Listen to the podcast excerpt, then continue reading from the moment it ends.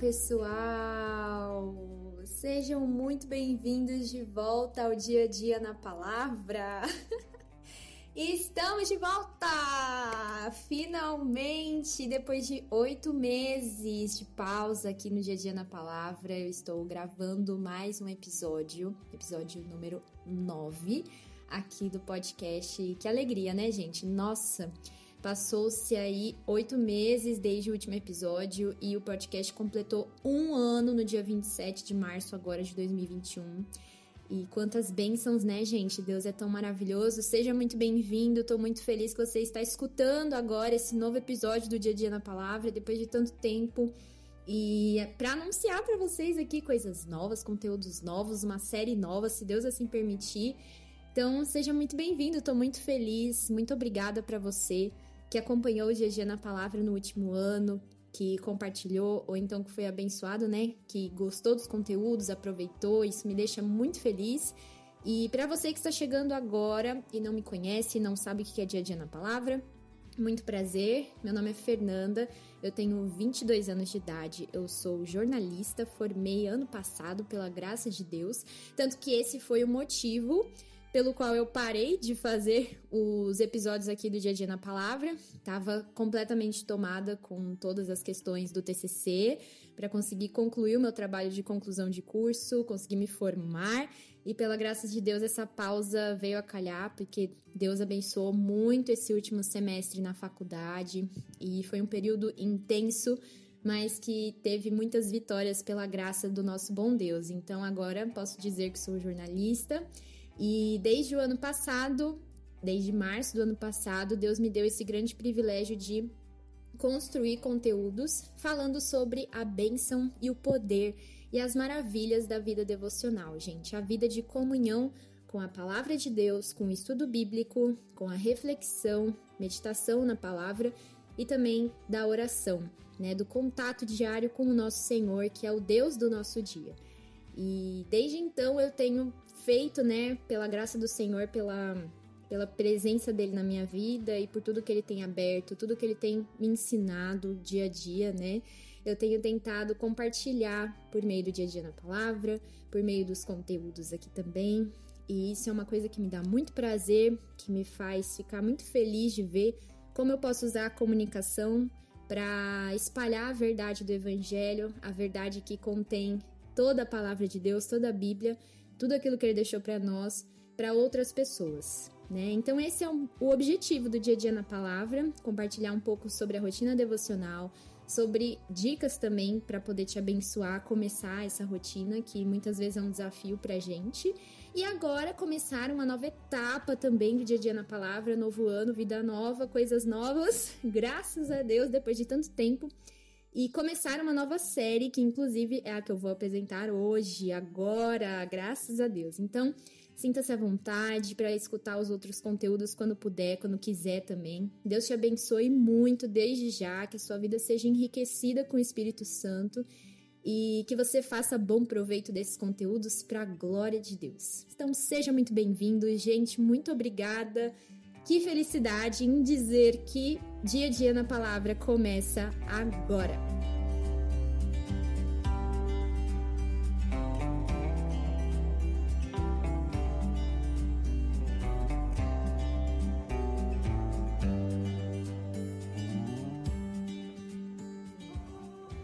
Bom, gente, então agora nós vamos ao momento de começar uma nova fase aqui no Dia a Dia na Palavra, estreia de um novo quadro, uma nova série temática aqui e que vai mudar um pouco a perspectiva também do podcast. Antes nós estávamos falando sobre a devocional, né, sobre o ato em si, como fazer, como desenvolver. A gente falou um pouco sobre material, sobre ambiente, sobre oração, a gente conversou também sobre a importância da oração no período da devocional. Falamos sobre leitura bíblica atenta e ativa, sobre diário espiritual, uma prática que eu aconselho bastante, porque eu acho que ela é bem rica também, junto com todas essas outras, né? Enfim, a gente estava falando um pouco mais sobre a atitude devocional.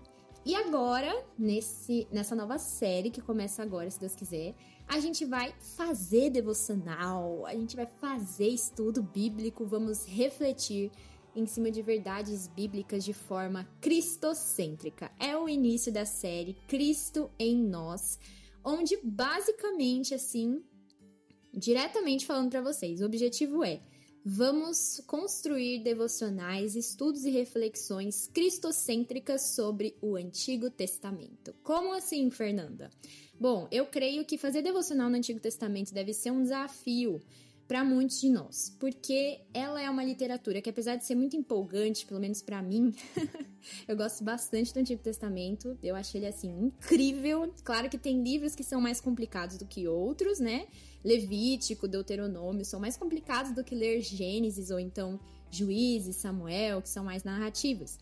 Mas o Antigo Testamento em si, como um todo, ele é extremamente importante para a gente reconhecer Cristo Jesus, a mensagem da salvação, da redenção, que está toda contida no Antigo Testamento. Só que muitas vezes os nossos olhos estão vendados para isso. E é normal, porque a leitura bíblica, principalmente no começo, ou quando a gente ainda não tem todas as ferramentas ainda dentro de nós, ou bem desenvolvidas, né? É, é normal que a gente se perca um pouco e pergunte, meu pai, por que, que eu tô lendo é, esse monte de lei, esse monte de genealogias. Para que que isso está apontando? O que que esse livro está fazendo aqui, né? Por que que eu estou lendo isso? Como que eu aplico isso na minha vida? O que que isso tem a ver com Jesus? E gente, quando a gente descobre, é uma coisa que faz você explodir de felicidade. Sua, sua mente vai abrir assim em milhão. É muita maravilha, sabe? E eu, isso aconteceu comigo ano passado, quando eu tava fazendo devocionais no Antigo Testamento, né, estudando para valer. E quando eu descobri, gente, foi assim maravilhoso, foi incrível. E eu falei, a gente precisa falar mais sobre isso. Nós precisamos enxergar Jesus Cristo no Antigo Testamento, porque tudo isso é muito rico. Pensar que Deus deixou todo o plano da redenção escancarado em textos como, por exemplo, em Êxodo, em Gênesis, lá no comecinho das narrativas da história humana, e tudo isso é muito rico, é muito maravilhoso.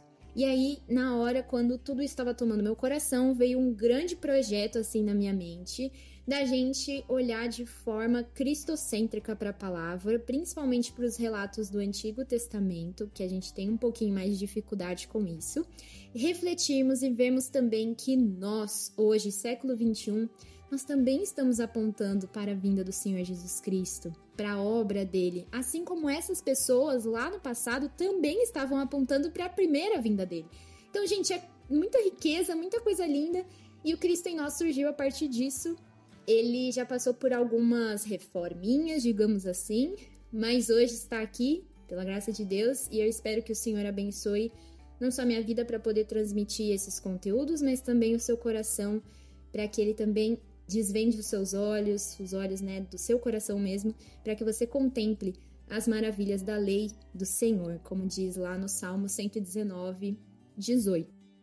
E a primeira temática que vai inaugurar aqui essa nova série vai ser os relatos das mulheres bíblicas do Antigo Testamento. Então, nós vamos olhar para a história dessas mulheres, para o relato que Deus nos deixou sobre a vida delas e o contexto que elas estavam vivendo, né? As coisas que elas passaram, a partir de um olhar cristocêntrico e enxergar como nós vemos Jesus nesses relatos do Antigo Testamento, especificamente sobre a vida das mulheres bíblicas desse período. Então, eu convido você agora a adentrar comigo nesse novo mundo. Brincadeira, daí foi exagero, né? Mas enfim, nessa nova série, e a gente vai começar com a inauguração do Cristo em nós, estudando a vida de Ruth, a Moabita.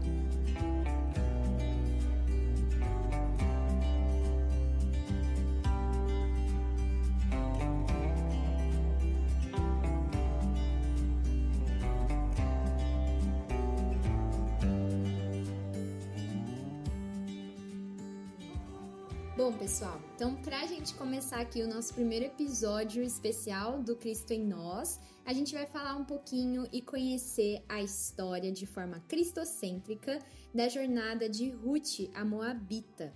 E essa história, como o próprio nome já diz, né, está registrada no livro de Ruth. Ela leva o próprio nome da, da personagem principal, né, dessa mulher que existiu de fato. E esse livro você encontra depois do, do final da narrativa dos juízes e antes do início do primeiro livro de Samuel. Ruth está bem lá no meio, tem quatro capítulos, então é lá que você vai estudar, se Deus assim abençoar. É lá que nós vamos refletir. Eu espero que você leia também esse livro que vale muito, muito, muito a pena. E eu sei que Deus pode tocar o seu coração e transformar a sua vida por meio dessa trajetória tão linda. Mas para a gente entender um pouco, hoje o primeiro episódio é todo dedicado a nós descobrirmos o panorama do livro de Ruth, algo que eu acho muito rico e que vale bastante a pena a gente criar esse, esse hábito, né? É nós entendermos o contexto histórico das narrativas bíblicas, tanto do Antigo Testamento quanto do Novo Testamento também. Entendemos, por exemplo, para quem era endereçado as cartas de Paulo, para quem ele estava falando, por que ele estava falando, o que estava acontecendo, onde ficava Corinto, o que era a cidade de Corinto, né? Pegando aqui contextos no Novo Testamento, ou então dos evangelhos também. Para quem Marcos escreveu o evangelho dele? Para quem Lucas direcionou o seu evangelho também, sabe? Tudo isso tem um propósito, tem um porquê e é muito incrível a gente descobrir porque muda também a nossa forma de enxergarmos como as pessoas escreveram essas narrativas, inspiradas pelo Espírito Santo.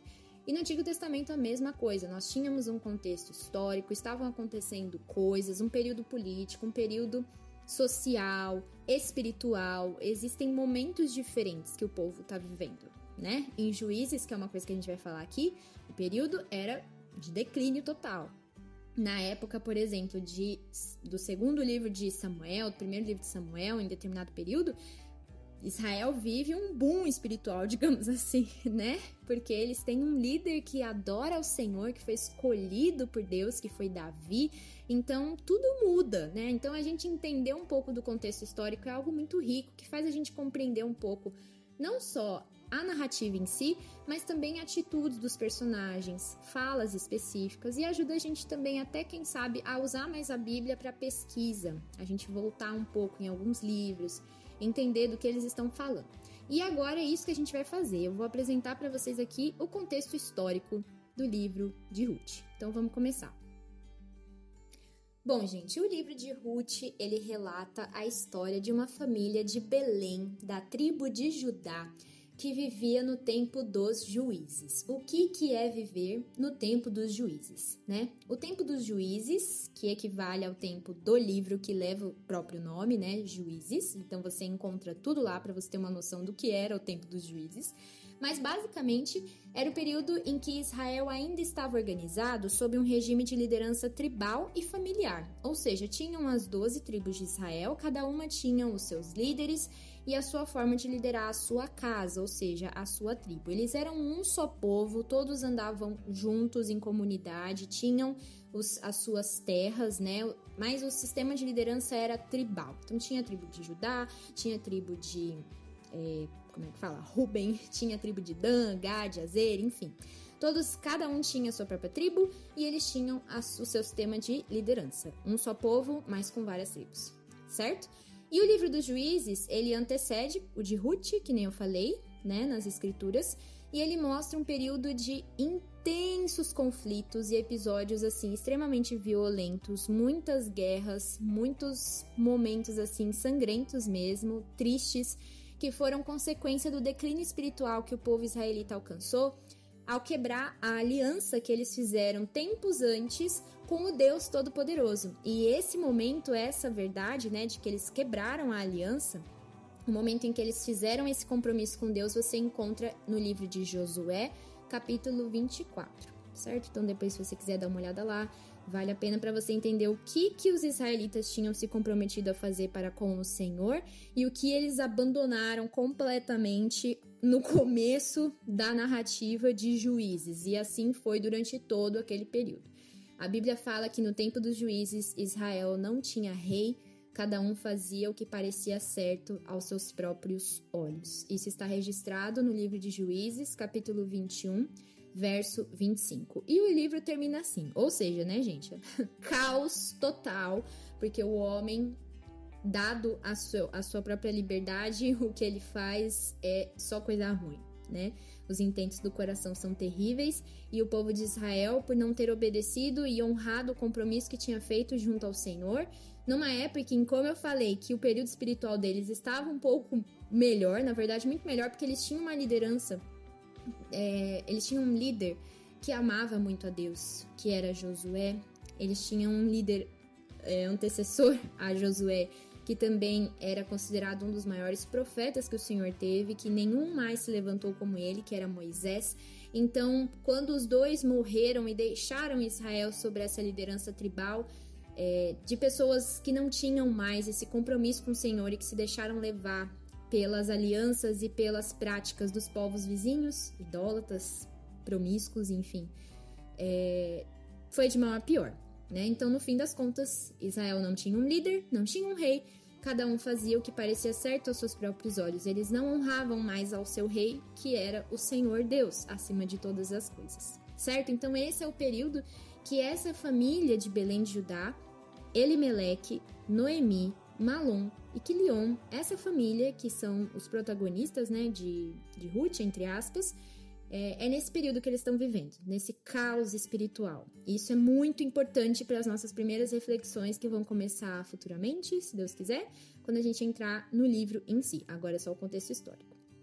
Certo? Outra coisa importante para a gente ter em mente é que Israel, naquela época, do período dos juízes, essa época que a gente está trabalhando, ela dependia fortemente do cultivo de alimento e da criação de animais para obter o seu sustento.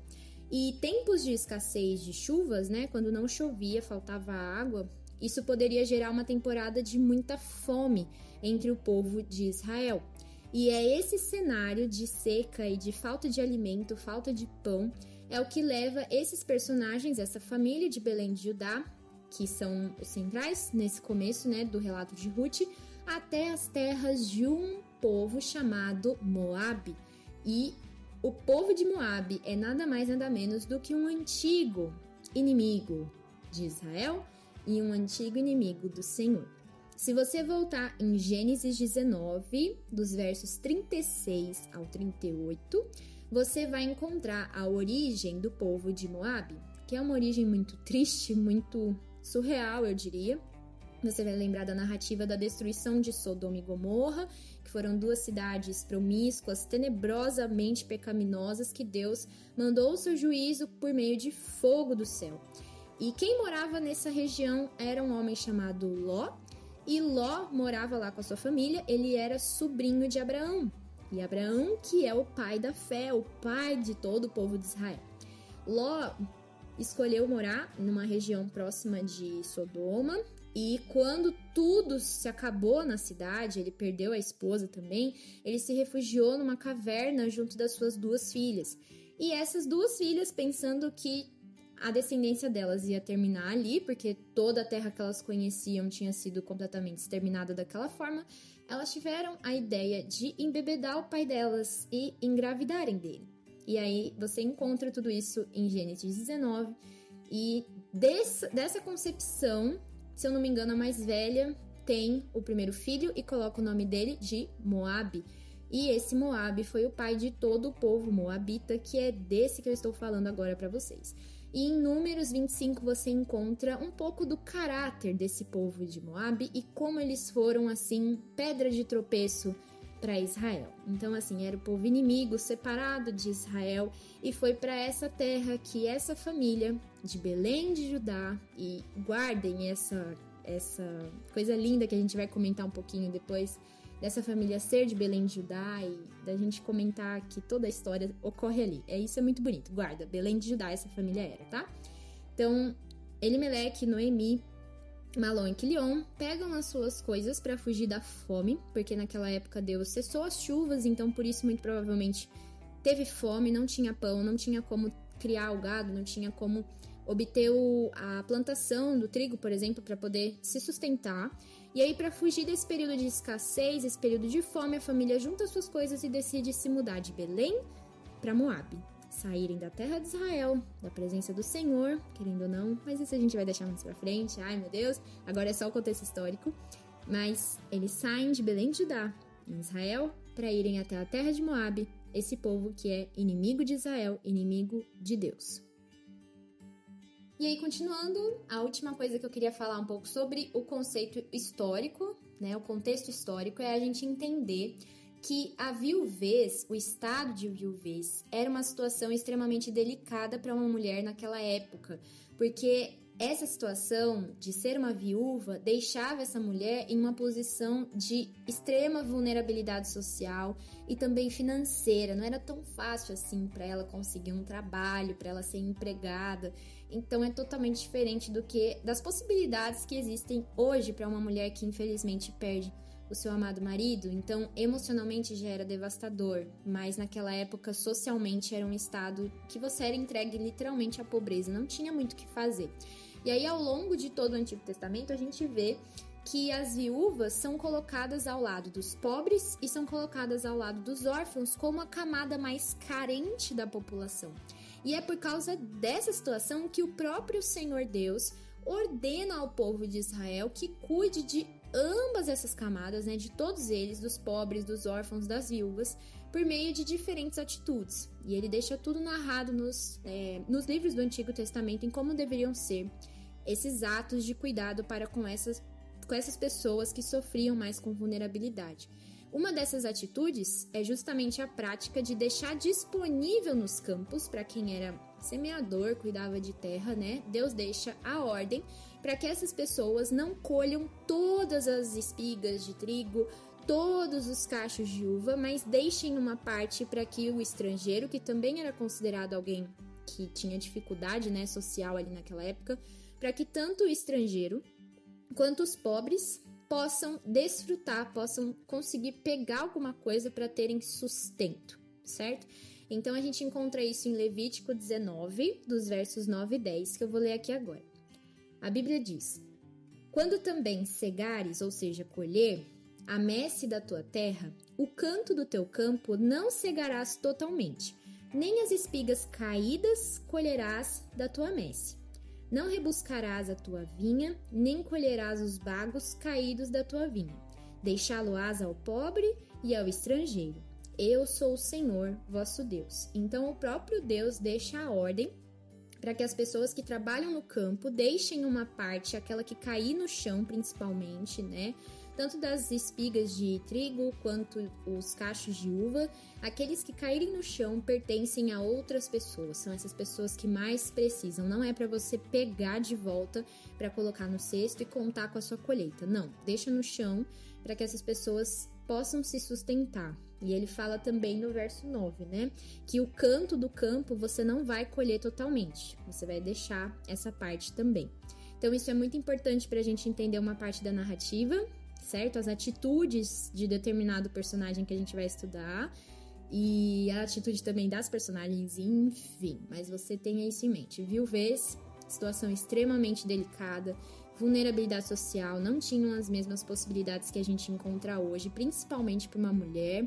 Uma mulher viúva era sinônimo de desgraça total da alma, financeiramente, socialmente era tudo muito mais complicado. Mas Deus, em sua soberania, já tinha deixado uma ordenança para que essas pessoas, tanto as viúvas quanto os pobres e os órfãos e os estrangeiros, tivessem condição de se manterem na terra de Israel, sendo cuidados por meio de algumas atitudes, sendo uma delas está em Levítico 19, 9 a 10, a de deixar uma parte do campo sem colher e tudo que cair no chão você deixa porque isso pertence já a essa camada da população. Dois conceitos muito importantes para você quando você for ler o livro de Ruth e estudá-lo, estudá-lo aqui no Cristo em ou então sozinho, enfim, em grupo. Dois conceitos muito importantes e eu separo aqui essas leituras para você dar uma olhadinha, entender e depois partir para o texto de Ruth para você ter tudo isso mais claro. A lei do parente resgatador e a lei do levirato. Você encontra a lei do parente resgatador no livro de Levítico, capítulo 25, dos versos 24 aos versos 27. E você encontra a lei do Levirato em Deuteronômio 25, do 5 ao 10. Então, leia esses, essas duas passagens, porque ela vai abrir bastante a sua mente para dois conceitos que são importantes, que permeiam uma parte muito importante da narrativa do livro de Ruth.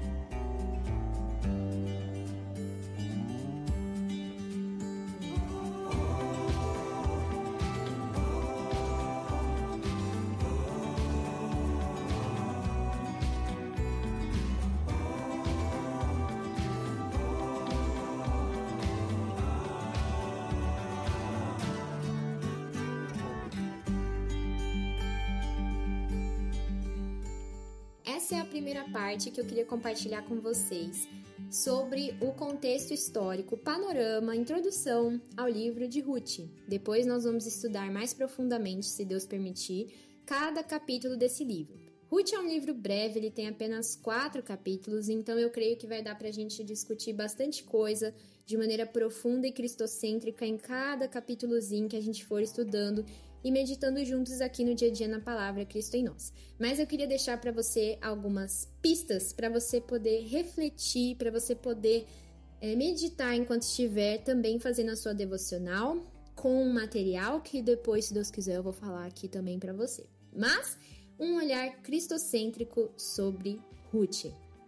O relato de Ruth nos traz a continuidade da genealogia preparada por Deus para o seu ungido, o Messias, tanto o terreno, que é o rei Davi, quanto o supremo e eterno maravilhoso, o Senhor Jesus Cristo.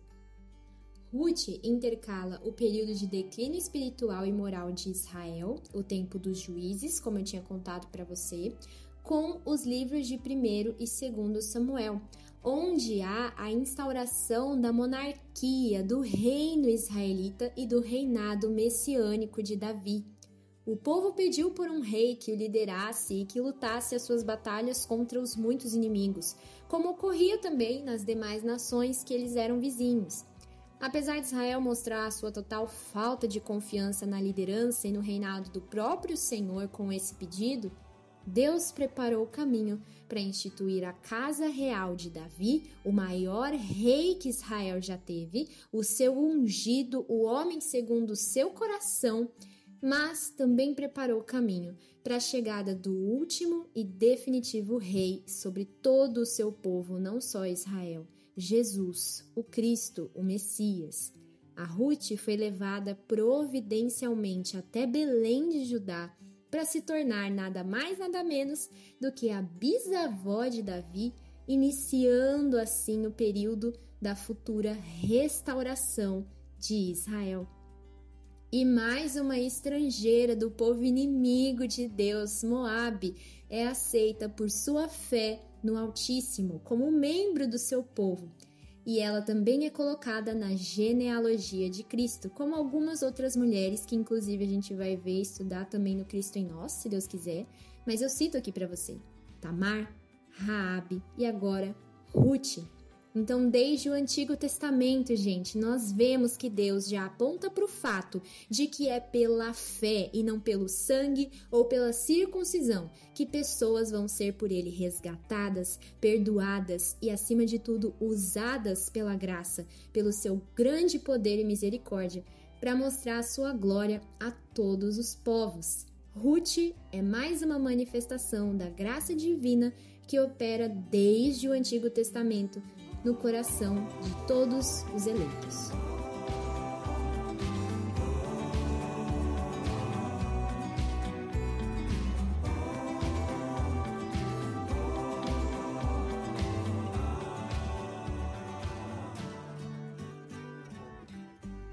Bom, gente, eu espero que vocês tenham gostado desse primeiro conteúdo, desse primeiro episódio da nova série Cristo em Nós.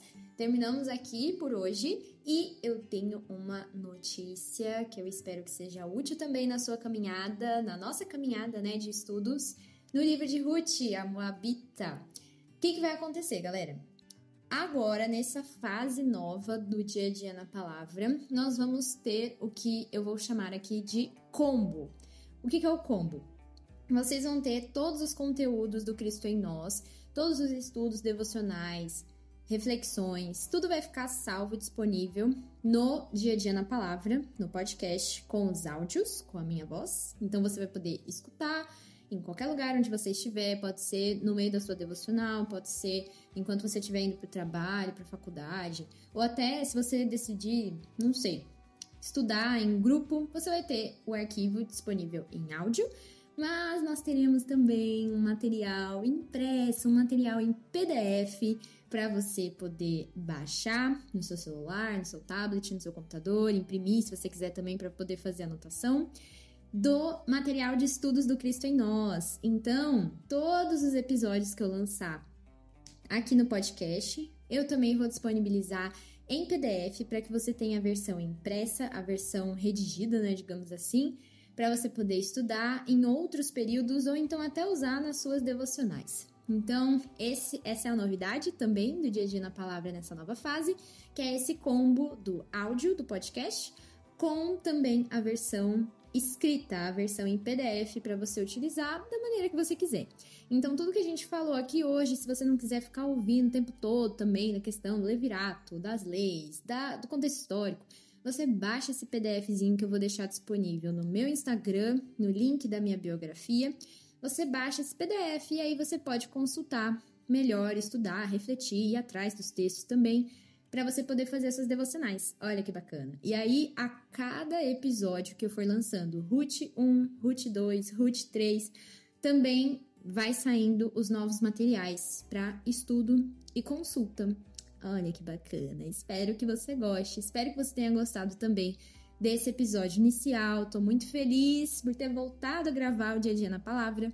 E é isso, gente. Muito obrigada por ter escutado até aqui. Que Deus abençoe muito a sua vida e vamos juntos nessa nova caminhada do Cristo em nós. Beijo, fiquem com Deus e até o próximo episódio.